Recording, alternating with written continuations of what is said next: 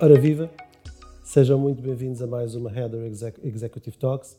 Hoje uh, vamos falar sobre linguagem, sobre comunicação, uh, essencialmente em contexto organizacional, essencialmente uh, na forma escrita.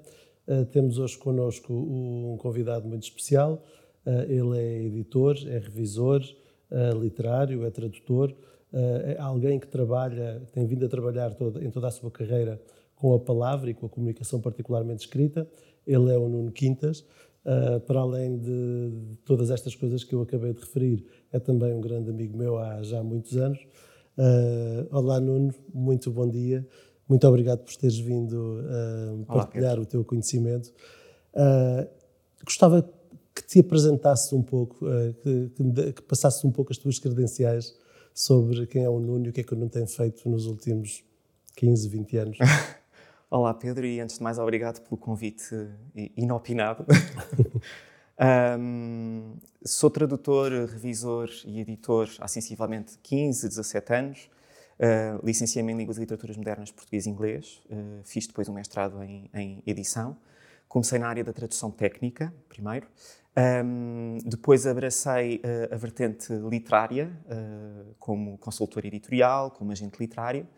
Um, e há sensivelmente 6, 7 anos sou freelancer e faço parte do coletivo de edição Caixa Alta, com a Madalena Caramona e o, e o Guilherme Pires. E trabalhamos uh, com editoras, é o nosso trabalho mais uh, visível, por assim dizer, uh, tradução, revisão, edição, mas também trabalhamos com empresas, esse é o trabalho mais invisível, não é? Menos público, um, e trabalhamos justamente a, a vertente de comunicação em forma de texto. Ok. Então, eh, este, como, como as pessoas que já viram outras edições anteriores sabem, esta é uma conversa sem guião, portanto, eh, vai ser levada ao sabor eh, das palavras, não do vento. E se calhar vou fazer-te uma pergunta para que não estavas à espera, mas em contexto literário, só assim como uma pequena curiosidade, podes dizer-nos algumas das obras que traduziste, que reviste, que gostasses de, de, lançar para cima da mesa? Pergunta inesperada, sim. Um, já traduzi a Judith Butler, uh, uma grande autora na área dos, dos, dos estudos de género. Já traduzi, um, já traduzi o Elliot Weinberger, já traduzi Brian Dillon. Rever, já revi muitos autores portugueses, caso de, do Afonso Cruz, por exemplo, do João Tordo. Um, e, e, faço também revisão de, de, tradução. E agora são apenas alguns dos, dos nomes que, que, me ocorrem.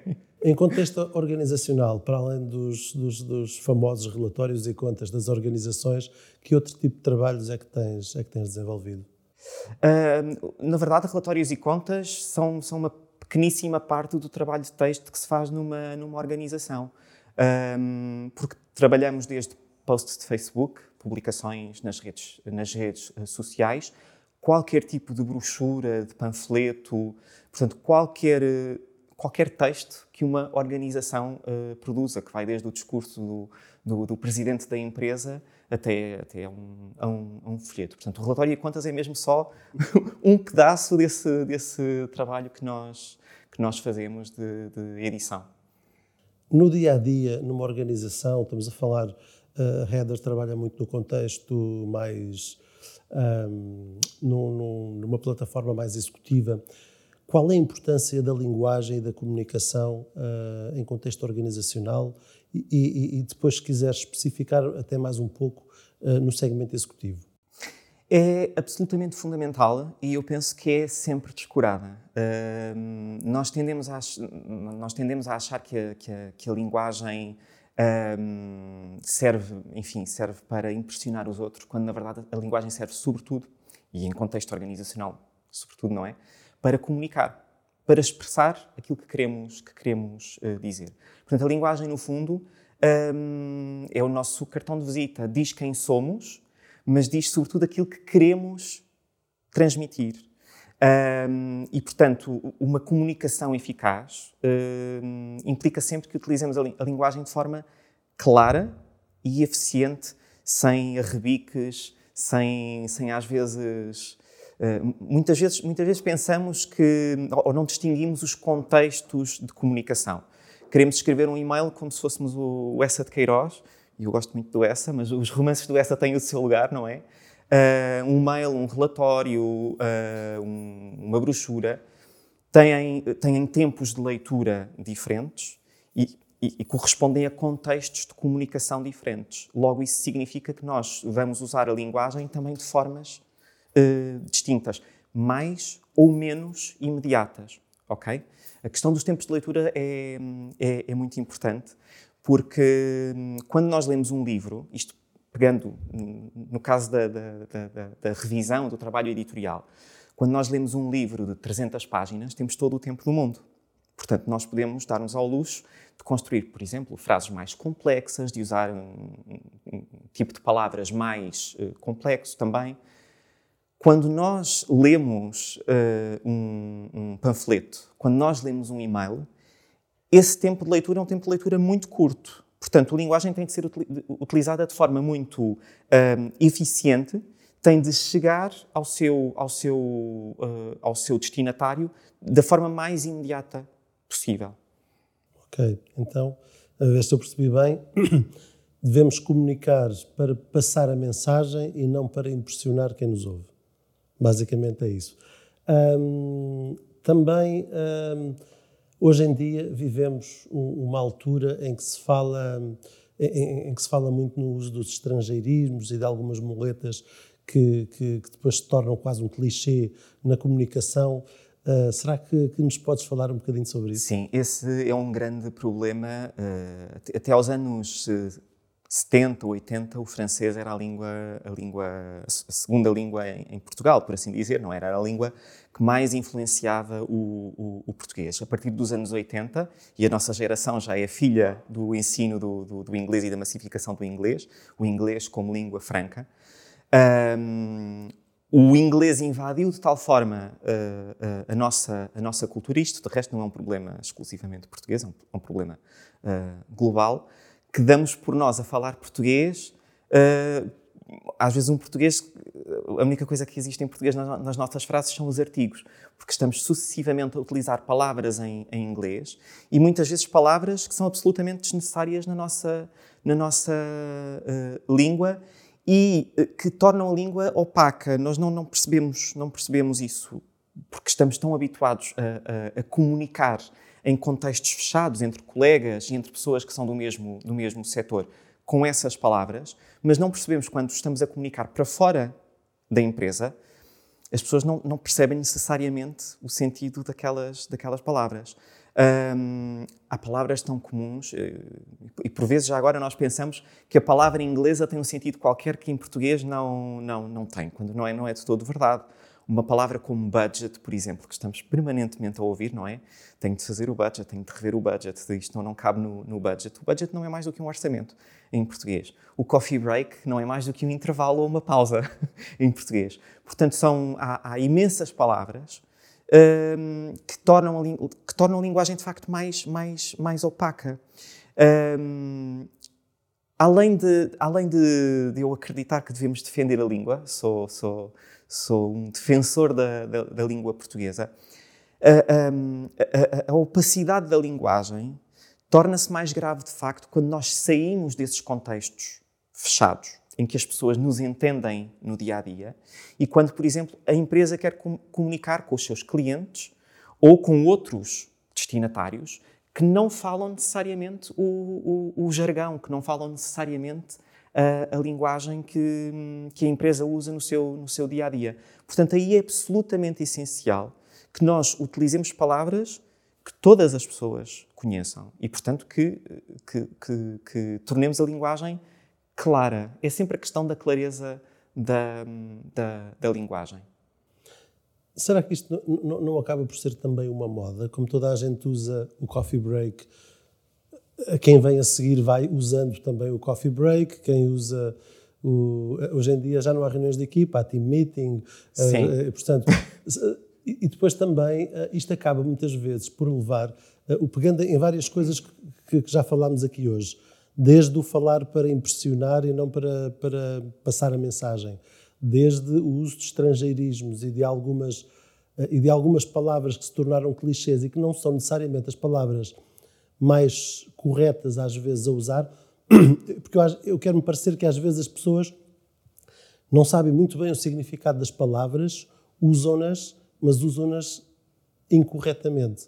Não sei se tens alguns exemplos que queiras partilhar. Sim. Uh, o, voltando e, e, pegando justamente na questão do inglês, nós ouvimos permanentemente uh, a língua inglesa, até porque em Portugal os, os, as, os, programas de televisão são todos legendados, ao contrário de muitos países da Europa, portanto estamos permanentemente expostos à língua inglesa e nós somos levados a fazer decalques do inglês, uh, mas a palavra decalcada em português tem um sentido completamente diferente do, do, do inglês. Estou a pensar, por exemplo, no, na palavra eventual, que é um decalque, é um decalque semântico do eventual uh, inglês. Eventual em inglês, quando eu, digo que alguma coisa é eventual ou eventually, quer dizer que vai acabar por acontecer. Ou, ou, ou, ou, exato, quer dizer que vai acabar por acontecer. Quando eu uso a palavra uh, uh, eventual em português, eventual em português quer dizer que é provável. Mas eu não estou a usar com o sentido do português. Eu já estou a fazer um, um decalque do sentido do inglês. Portanto, há sempre aqui muito, muito uh, uh, ruído comunicacional. Porque nós acabamos por dizer coisas que não são exatamente aquelas que nós achamos que estamos uh, a dizer. Falar, falar bem é sempre falar de forma clara e não ambígua, não criar ambiguidades de, de, de, linguagem. E de resto, esse é um problema que, no, no trabalho que eu faço com, com as organizações, um, até porque o trabalho em organizações, ao contrário, por exemplo, do, do, do, trabalho editorial, o trabalho editorial envolve sempre o texto que é escrito por uma única pessoa. Normalmente, o trabalho com organizações, e o relatório de contas é um, é um, caso, é um, caso, é um caso muito interessante, porque é um texto que envolve muitas mãos. São várias pessoas que são responsáveis por esse, por esse, uh, por esse texto. Portanto, é sempre preciso trabalharmos a, a, a coerência uh, do texto, justamente para que o texto uh, fique sempre com a mesma voz. Há sempre, há sempre essa, essa dificuldade de, de, de, de, fazer com que o texto seja coerente uh, na voz e não esteja permanentemente a oscilar, a ter um estilo, não é? Uh, portanto, essa questão da, da, da, clareza e da coesão é absolutamente uh, fundamental e tentarmos expulsar as influências do inglês e se não conseguirmos, porque muitas vezes não conseguimos, uh, o, primeiro, o primeiro passo para conseguirmos é de facto estarmos conscientes delas. Exatamente, muito obrigado. Há uma palavra que por acaso me faz alguma comoção, que é o mandatório. Quando nós temos em português vários sinónimos, uh, embora a palavra já comece a aparecer nos dicionários de português, uh, eu vejo sempre o mandatório como uma palavra importada de outro idioma. É um decalque. É, é um decalque do inglês, e apesar de já aparecer nos dicionários, eu recuso-me a usar essa palavra em português, uso em inglês, mas em português ponho sempre obrigatório.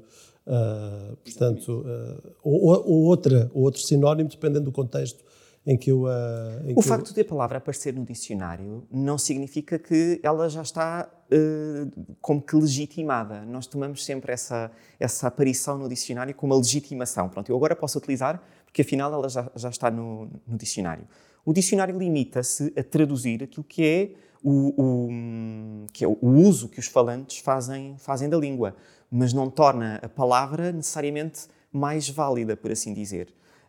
Um, mandatório é uma palavra que, que, eu recuso e que corrijo sempre e que, e que é um bom exemplo de um decalque total da, da, da língua.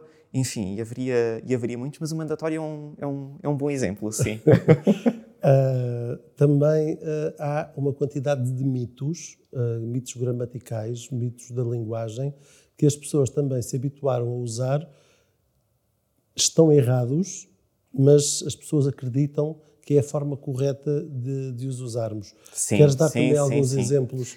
Sim, uh, isso, esses mitos, alguns deles até parece que vêm assim da, da, dos nossos tempos de, de escola.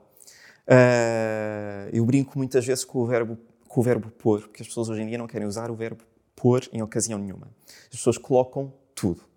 Uh, e o verbo pôr, há assim um, uma espécie de incómodo com o verbo pôr. Uh, já tive, já tive pessoas, empresas que me disseram, mas quem põe são as galinhas. Não, não é de todo verdade. O verbo pôr tem muitas utilizações em português. Aliás, o verbo pôr, o verbo meter, sobretudo em expressões idiomáticas que pedem esse, esse verbo. A gravidade da, utilização do, do, do, verbo colocar, que é o verbo que eu chamo o eucalipto da língua portuguesa, porque está a ocupar o espaço todo dos, dos, dos, outros, dos outros verbos. O, o, o, problema de utilizarmos o verbo colocar é quando o utilizamos em, em expressões que são idiomáticas e que, por serem idiomáticas, selecionam obrigatoriamente outro verbo. Um, quer dizer, quando eu leio, como já li, uh, uh, alguém dizer que colocou a pata na poça, Ora bem, a expressão idiomática em português não é de todo colocar a pata na poça, é meter a pata na poça. E, portanto, aí temos de ter muito, muito cuidado. Um, o, o, que nós sentimos quando utilizamos o verbo, o verbo colocar, isso para mim é muito óbvio quando, quando, quando vejo a reação das pessoas ao verbo, ao verbo pôr. Nós sentimos que estamos a elevar a linguagem. O verbo colocar é um verbo que, que nos parece mais caro. Uh, e de resto, esse é um grande problema da, do, do, português, do uso do português em geral. É que nós queremos falar caro, queremos complicar. E nesse ato de complicar, uh, naturalmente um, escorregamos, não é? Uh, e na, naturalmente também somos mais ambíguos e tornamos a, a, linguagem menos clara. E por isso é que falar e escrever bem não é de todo falar e escrever caro, de todo é falar e escrever de forma clara, é falar e escrever claro. Grande parte do meu trabalho de, com, com, o texto, um, sobretudo com as organizações, é simplificar a linguagem. É tornar, é, é, é fazer com que um, a, a, linguagem comunique de forma direta um, e, e, não, e não se complexifique a, a, a mensagem. Aliás, muitas vezes até o texto que eu recebo é um texto que eu diria amorfo, em que eu nem sequer percebo a mensagem. Nem sequer percebo qual é a ideia que se pretende destacar na, no mar de, de palavras caras e de estruturas frásicas uh, complexas. Portanto, é um trabalho muitas vezes de corte e de reformulação, maior ou menor, dependendo do texto, uh, mas é um trabalho sobretudo de corte, de, de, de tentar secar a, a linguagem para que ela seja o mais uh, direta possível. Por exemplo, pegando uh, já agora numa. porque falei em estruturas frásicas e, e a propósito de abuso de determinado, determinado, determinadas, determinadas expressões, além do verbo colocar. Uh, nós não temos consciência disso, mas estamos sistematicamente a usar estruturas passivas na linguagem. Uh, nós nunca dizemos uh, eu ou nós fazemos o relatório. Estamos sempre a dizer que o relatório foi feito. Uh, uma estrutura passiva, em português, uh, o, o, sujeito não, não tem um, um, um, o sujeito não é, não é, o agente da frase. O, o agente da frase é o agente da passiva. E quando nós construímos a frase de forma passiva, na verdade estamos a omitir, muitas vezes omitimos o agente da passiva, e omitimos o agente e omitimos o responsável por aquilo. Nós não pensamos muito nisso, mas quando usamos e abusamos das estruturas passivas, eh, esse uso é uma forma de desresponsabilização. É como se nós nos desligássemos. Nós, enfim, quem faz, quem é responsável pela, pela ação, desliga-se da ação. E a ação fica assim meio desgarrada. Nós nunca queremos pôr, eh, pôr ninguém a fazer, a, fazer, a, a ser responsável pela ação. E, portanto, é outro trabalho que eu faço muitas vezes com, com, com os textos, é tornar as frases passivas em frases ativas.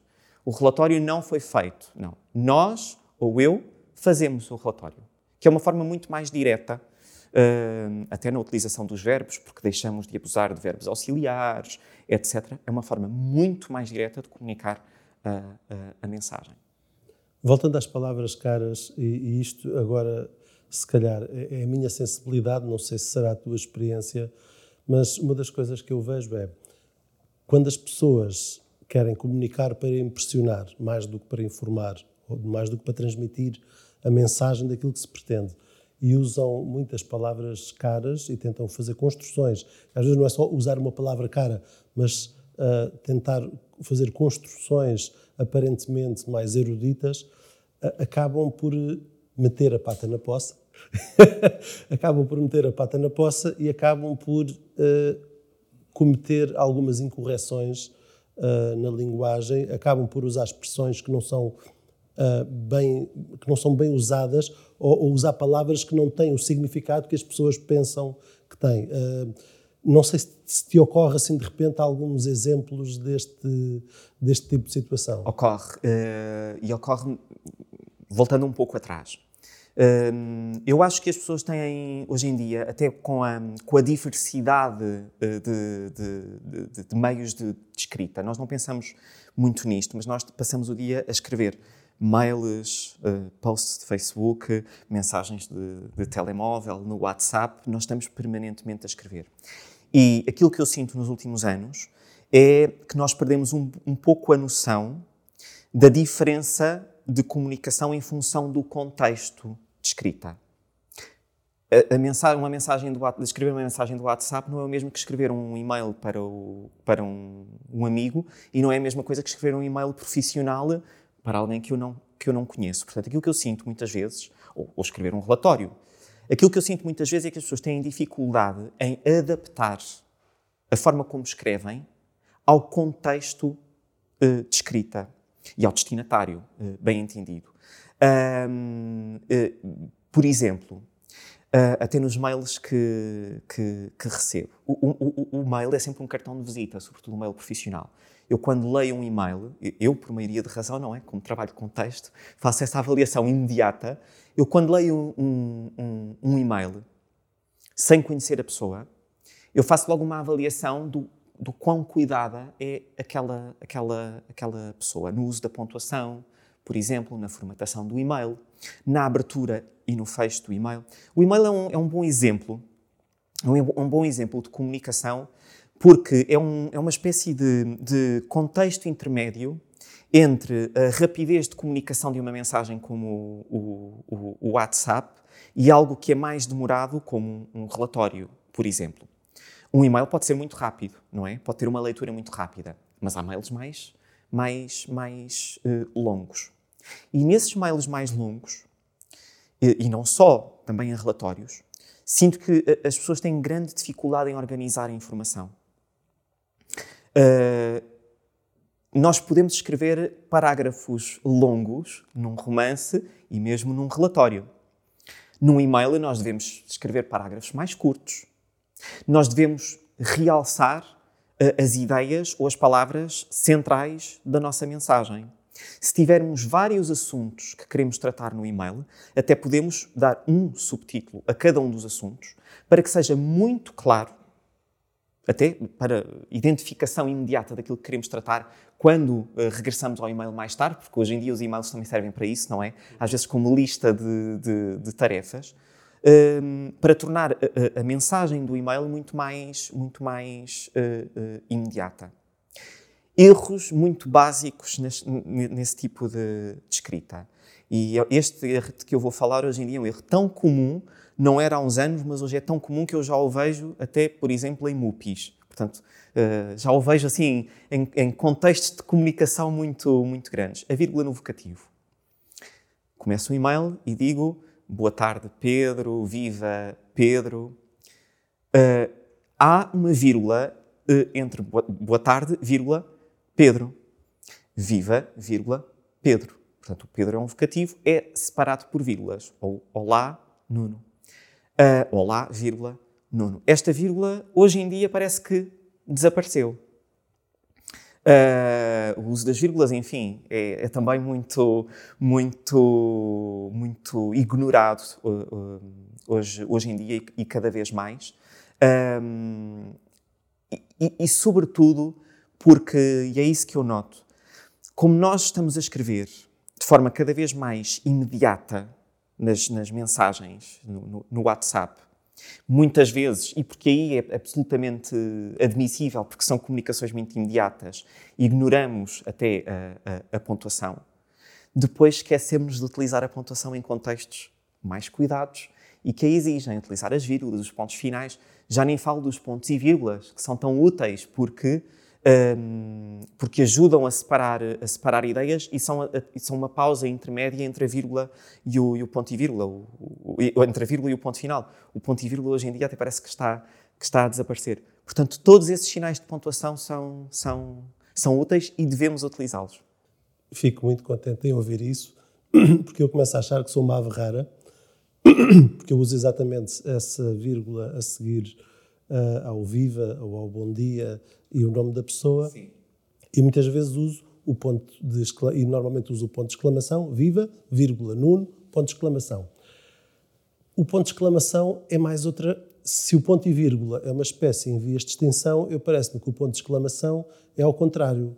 Usa-se e abusa-se do ponto de exclamação quando ele não faz sentido, porque uh, quando as pessoas querem realçar alguma coisa, põem um ponto de exclamação e o efeito do ponto de exclamação não é realçar rigorosamente nada. Tem a ver com é, tem a ver com é, uma, é um símbolo para, para nos ajudar a ler aquilo que está escrito. Deve ser uma exclamação.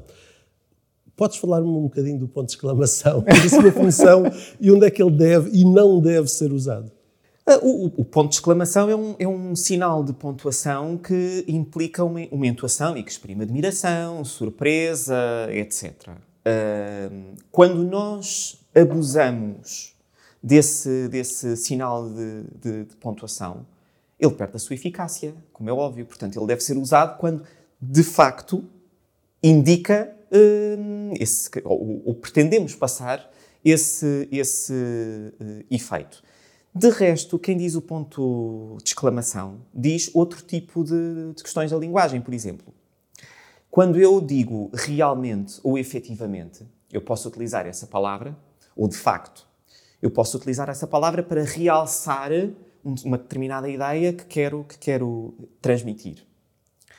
Mas se torno essas palavras bordões e se as utilizo sistematicamente na forma como escrevo, então elas deixam de ter efeito eu já não estou a realçar nada. Portanto, o, o realce resulta quando de facto as palavras são utilizadas de forma esporádica e de forma muito, muito, uh, muito cirúrgica.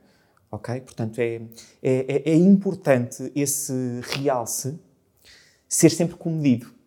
Exatamente. Uh, pegando em duas coisas que acabaste de dizer agora, vou fazer já duas perguntas de uma assentada, uma mais curta, outra um bocadinho, se calhar, para, para explorarmos um, um, bocadinho mais. Uh, uh, uma tem a ver com mitos, tem a ver com, com os advérbios de modo. Há, há, um mito que os advérbios de modo têm de estar uh, entre, entre vírgulas. Sim. A resposta essa é a pergunta curta. Esta é a pergunta é curta. Essa. Se calhar faço esta pergunta. A resposta é um pouco mais uh, complexa, porque envolve uma análise gramatical e que não e que seria uma análise gramatical que aqui não tem não tem não não não não, não terá cabimento. Uh, mas a uh, resposta curta é depende. Mas as vírgulas também têm de ser usadas de forma, de forma comedida. Nós não vamos separar tudo o que mexe na frase por, por vírgulas, de todo. Cada vez que okay? é um advérbio de modo, não tem obrigatoriamente de estar entre vírgulas. Não, depende se ele modifica a frase ou se modifica a palavra que vem a seguir, nomeadamente o, o, o, o verbo. Se modificar a palavra que vem imediatamente a seguir, não tem de estar entre, entre vírgulas. Ok? Não é obrigatório. Por questões de estilo, poderemos aceitar em alguns, em alguns contextos. Mas a questão com as vírgulas é que podemos, quando temos muitas vírgulas na frase, uh, isso pode resultar numa frase uh, sobrevirgulada. É uma frase que está, em que estamos permanentemente a, pausa, a, a, a pausar. Para, parece que vamos num, num comboio que para em todas as estações, não é? E, portanto, nós olhamos para a frase e nem sabemos muito bem como é que a devemos articular. Portanto, as vírgulas têm de ser usadas bem, mas também de forma uh, comedida, não é Exatamente. é lançá-las de forma, de forma avulsa. Portanto, eh, este uso das vírgulas junto aos advérbios de modo parece-me manifestamente exagerado. É exagerado, sim. E manifestamente é um advérbio de modo e não tem vírgula entre manifestamente e exagerado. Não. Porque modifica aquilo que vem a seguir. Sim. A outra questão tem a ver com as moletas verbais, que hum, nós normalmente não temos consciência que os usamos, todos, provavelmente todos nós usamos, uns mais, outros menos, outros menos. Agora, todos todos temos a consciência de que quem abusa de, de uma muleta verbal, em determinada altura, e, e, todos nós temos estas histórias, tivemos aquele professor na faculdade em que já ninguém sim, sim. estava a ouvir uh, o que é que o professor dizia, mas estava a fazer risquinhos cada vez que ele dizia, ou seja, ou cada vez que ele dizia efetivamente, porque dizia a cada 10 segundos, uh, repetia o, aquela muleta verbal. Sim, o que é que, o que, para além de uh, desviar completamente a atenção de, de, quem está a ouvir e quem devia estar a receber a mensagem, que conselhos é que, é que podes dar também para, para, para as pessoas procurarem evitar o excesso de muletas verbais? Um, é muito difícil nós termos consciência um, desse, das nossas próprias muletas. Por isso é que é tão fácil nós apontarmos as, as, as muletas dos outros. E também é por aí que passa o, o, meu trabalho. Eu digo muitas vezes que, o, que o, o, pior revisor é o revisor de si próprio. Por isso é que eu, eu nunca revejo os meus próprios textos, não é? Porque eu, eu, não tenho consciência, quer dizer, tenho uma consciência muito superior, porque o meu trabalho é o trabalho com, com o texto, mas não tenho necessariamente a melhor consciência. Portanto, um segundo olhar é sempre um olhar uh, mais limpo e mais, e mais uh, consciente. Acho que devemos estar muito abertos aos comentários que recebemos dos outros relativamente a essas muletas, em primeiro lugar. Uh, estar muito abertos uh, às, às, às uh, emendas, ou, nomeadamente em, em, em, texto, às emendas que nos são feitas e que são apontadas quanto a essas, essas muletas, a esses, a esses bordões que utilizamos. Em contexto oral, por exemplo, a informação, é de facto muito difícil nós termos consciência das nossas próprias muletas. Aquilo que eu recomendo é que as pessoas se gravem a falar e que depois ouçam a sua própria, a sua própria gravação. E ouçam não imediatamente, ouçam uns dias depois, quando já nem se lembrem bem daquilo que, que disseram e, portanto, quando, quando estão a ouvir a sua voz, quase como se fosse a voz de, de outra pessoa. E aí vão perceber uh, de forma muito mais viva, muito mais clara, um, os, os, bordões que estão, que estão uh, uh, a utilizar. E aí podem, de facto, podem corrigi-los. Não quer dizer que corrijamos todos. E eu também não sou, não sou grande apologista de, em contexto oral, termos um cuidado absolutamente extremo com, com a língua. É óbvio que devemos, devemos ter cuidado, não é isso mas não devemos ter um cuidado que nos retire a, nat a naturalidade na utilização. Um, mas há limites. Uh, e, portanto, nós devemos ter consciência desses, desses limites e se nos gravarmos e, e, e, e se ficarmos conscientes desses, desses bordões, conseguiremos uh, corrigi-los. Às vezes pode demorar mais, mais tempo, mas conseguiremos corrigi-los, sim. E estarmos abertos, estarmos abertos a esses comentários que ouvimos dos outros. Já agora, comentários e não feedback. Exatamente. Um, isso dava, dava pano para mangas esta agora, eu vou passar, porque temos aqui algum tempo limite para, o nosso, para a nossa conversa. Um, ia pedir-te, se calhar, agora para dares alguns exemplos que são aqueles casos mais dramáticos, mais comuns, uh, aqueles erros que as pessoas cometem e nem sequer têm consciência de que os cometem. Vou, vou, Vou ver se consigo dar-te aqui alguns, alguns exemplos. A conjugação de alguns verbos uh, que, que, por vezes levantam mais dúvidas, como o ganho e o ganhado, o pago, o pagado, o que é que está correto, o que é que não está correto, quais são as exceções. Uh, casos como o plural de qualquer, uh, que é quaisquer e não quaisqueres, o uso da, o artigo de gramas, que, que, são 200 gramas e não 200 gramas. Exemplos deste género que, que, que, que possas, que possas dar, que são aqueles erros mais comuns. Se calhar o solarengo não vamos usar, que não é assim tão, não é assim tão comum em linguagem, em contexto organizacional, mas, mas dá assim alguns então, exemplos. Vamos ver se me lembro de mais, mas pegando nos, nos três que, que já deste, começo, começo pelos, pelo mais simples. O plural de, o plural de qualquer é quaisquer e não quaisquer. Portanto, esse é, é, o, é, o, mais, é o mais simples. Os particípios passados duplos. Há de facto muita confusão nessa, nessa área, Porque em alguns particípios passados uh, um, a língua de facto está em evolução. Esses verbos são chamados verbos abundantes, porque portanto são verbos que têm dois particípios passados, deste o exemplo de pagar e de ganhar. Portanto, pagar faz o particípio passado em pago e em pagado. Pagado caiu em desuso, ok? Mas o ganhar faz, o, faz também o particípio passado duplo, em ganho ou em uh, ganhado, tal como matar, morto e, e, matado.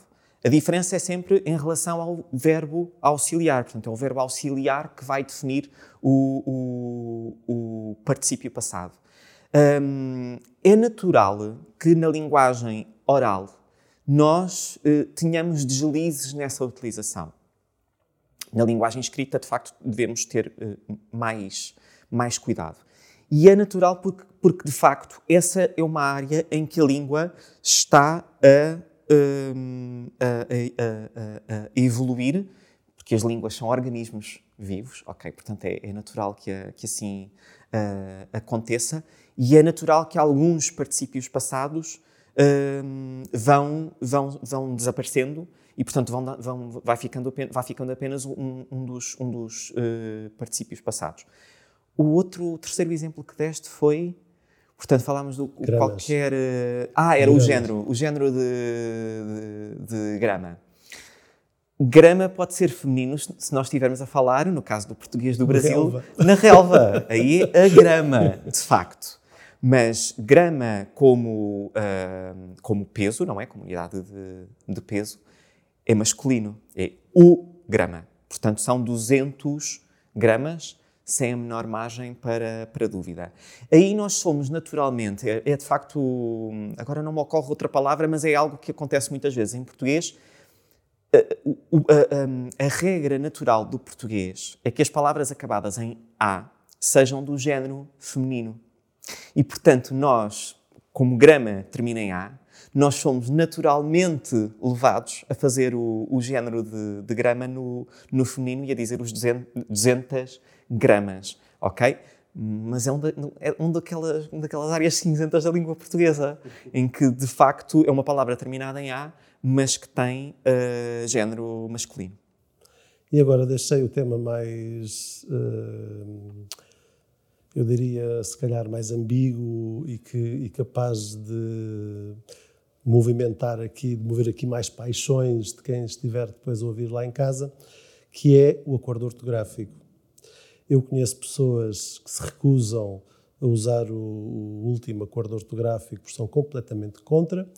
Conheço pessoas que, por um motivo ou por outro, que o usam, ou porque concordam, ou porque foram obrigados a concordar, ou, ou quem, quem, for professor primário, a partir de determinada altura, teve de começar claro. a ensinar de acordo com o novo acordo e, portanto, e os pais dessas crianças que apanharam essa fase de transição tiveram, para ajudar as crianças a fazer os trabalhos de casa, tiveram de começar a escrever de acordo com o acordo, uh, ainda que estivessem inicialmente em desacordo, mas acabaram por se habituar. Um, daquilo que eu que é a minha opinião, eu, não, eu, eu tenho uma, uma opinião um bocadinho mais, mais não, não tão direta, eu não sou nem, nem completamente a favor, nem completamente contra. Eu acho que a maior parte das coisas estão certas, embora haja algumas menores, portanto, se calhar 20%, com as quais eu não concordo tanto. Qual é a tua opinião sobre o acordo? Uh, gostas, não gostas? Uh, é complicado? Polémica. É sempre uma. Quando dou formação, é sempre uma área que me tento esquivar, porque é uma área de grandes, de grandes uh, paixões. Eu trabalho com os dois uh, acordes. Revejo e escrevo com os dois acordes sem necessidade de consultar nenhum, porque é o meu trabalho como, como, como revisor, como editor de, de texto. Antes de mais, eu, eu, quando ouço alguém dizer que escreve sem o acordo, uh, tenho sempre, sempre vontade de fazer uma correção, porque não é verdade. Alguém que escreve sem o acordo, na verdade, escreve com o acordo de 45. Portanto, antes do acordo de 90 houve outro acordo, que é o acordo de, de, de 45, e portanto essa é uma precisão que importa fazer. Uh, ah, um, a história da língua portuguesa desde o início do século XX é uma história de, uh, de, acordos ortográficos. Portanto, antes do acordo de 45 já tinha havido uma reforma em 1911, não, se não estou em erro. Portanto, a nossa língua, ao contrário, por exemplo, da língua inglesa ou da língua francesa, é uma língua em que tem havido uh, uma aproximação à fonética, à forma como falamos, em detrimento da etimologia. Uh, e, e, daí o acordo 90 fazer cair várias uh, consoantes uh, mudas. Eu acho que o acordo de 45 já tinha alguns, alguns problemas, precisava de alguma atualização. Tenho dúvidas se o acordo de 90, tenho muitas dúvidas se o acordo de 90 é a atualização perfeita, porque de facto o acordo de 90 tem, a meu ver, também alguns, alguns problemas as questões, as dificuldades que as pessoas encontram uh, com o acordo de 90. Pegando nas, nas consoantes mudas. Uh, e também porque nós estamos expostos a conteúdo do português do Brasil, o que nos leva. E relativamente a isto, vamos levar também aqui com alguns mitos, como o facto ter perdido o C que não perdeu, porque o facto lê-se. E como, sim, sim. como se lê, não desaparece. Tal como contacto. Tal como contacto. Essa, de resto, é uma palavra que eh, não perdeu o C em português de Portugal, no português europeu, na nossa variante, mas que, eh, de repente, nas assinaturas de e-mail eh, e noutros, noutros, noutros contextos de, de comunicação, vejo sucessivamente em Portugal como contato. Ora bem, em Portugal ninguém diz contato. Se ninguém diz contato, então aquele C uh, continua a ser, a ser, a ser uh, pronunciado. Um, no caso das consoantes uh, mudas, elas de facto um, deixaram, de ser, deixaram de ser escritas como reflexo, à luz do, do Acordo 90, como reflexo daquilo que já acontecia, como, daquilo que nós dizíamos como falantes. Isto é, o Acordo 90 reflete a perda dessa consoante. Isso significa que se eu dizia contacto e se continua a dizer contacto, essa consoante não se, não se perdeu. O acordo não está a impor a perda da consoante. Ele só está a refletir aquilo, aquilo que os falantes já, já, já faziam. O mesmo com facto. No, de facto, no português do Brasil, escreve-se sem, sem, eh, sem C, porque eles já não articulavam a, a, a, consoante, o fato, não é? Em Portugal, nós articulamos essa consoante, portanto, essa consoante continua a escrever-se sem a menor margem uh, para, para dúvidas.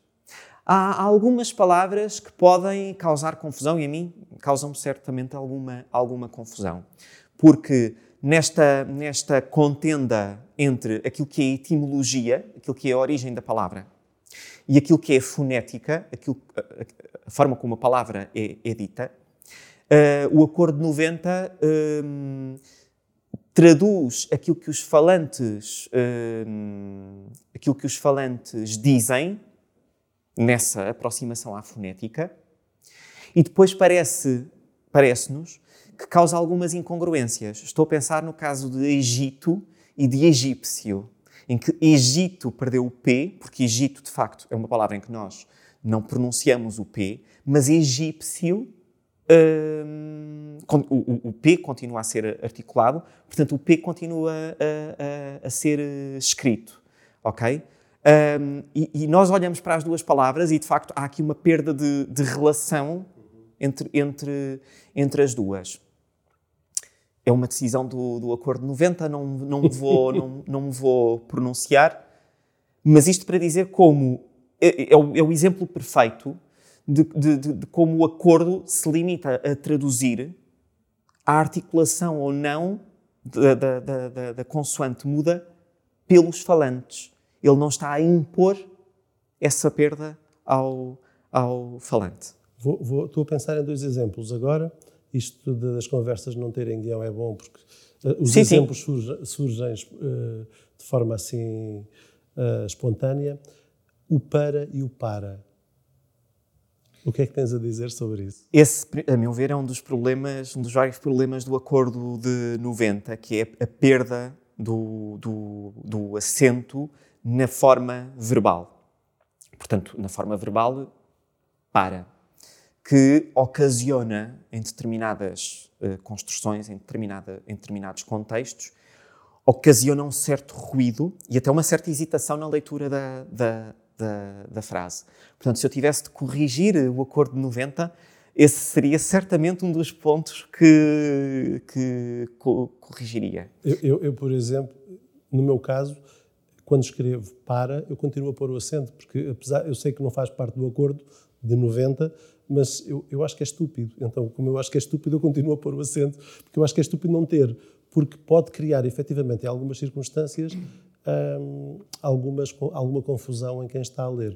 Mas vou, vou, vou lançar-te. Uh, Lembro-me que vi aqui há uns tempos uma brincadeira do Ricardo Araújo Pereira sobre o acordo ortográfico, em que ele fala nas arquitetas como uh, a consoante muda que estava lá só para abrir a vogal que vinha a seguir desaparece, deixa de se ler arquitetas uh, e passa-se a ler arquitetas. Ele até faz a brincadeira, arqui. O arqui-inimigo é o grande inimigo, as arquitetas são as grandes tetas. Pronto. Eu, eu nunca pensei de usar esta, esta palavra né, num podcast, neste contexto, mas, mas, é um exemplo uh, que, que o Ricardo Araújo Pereira deu.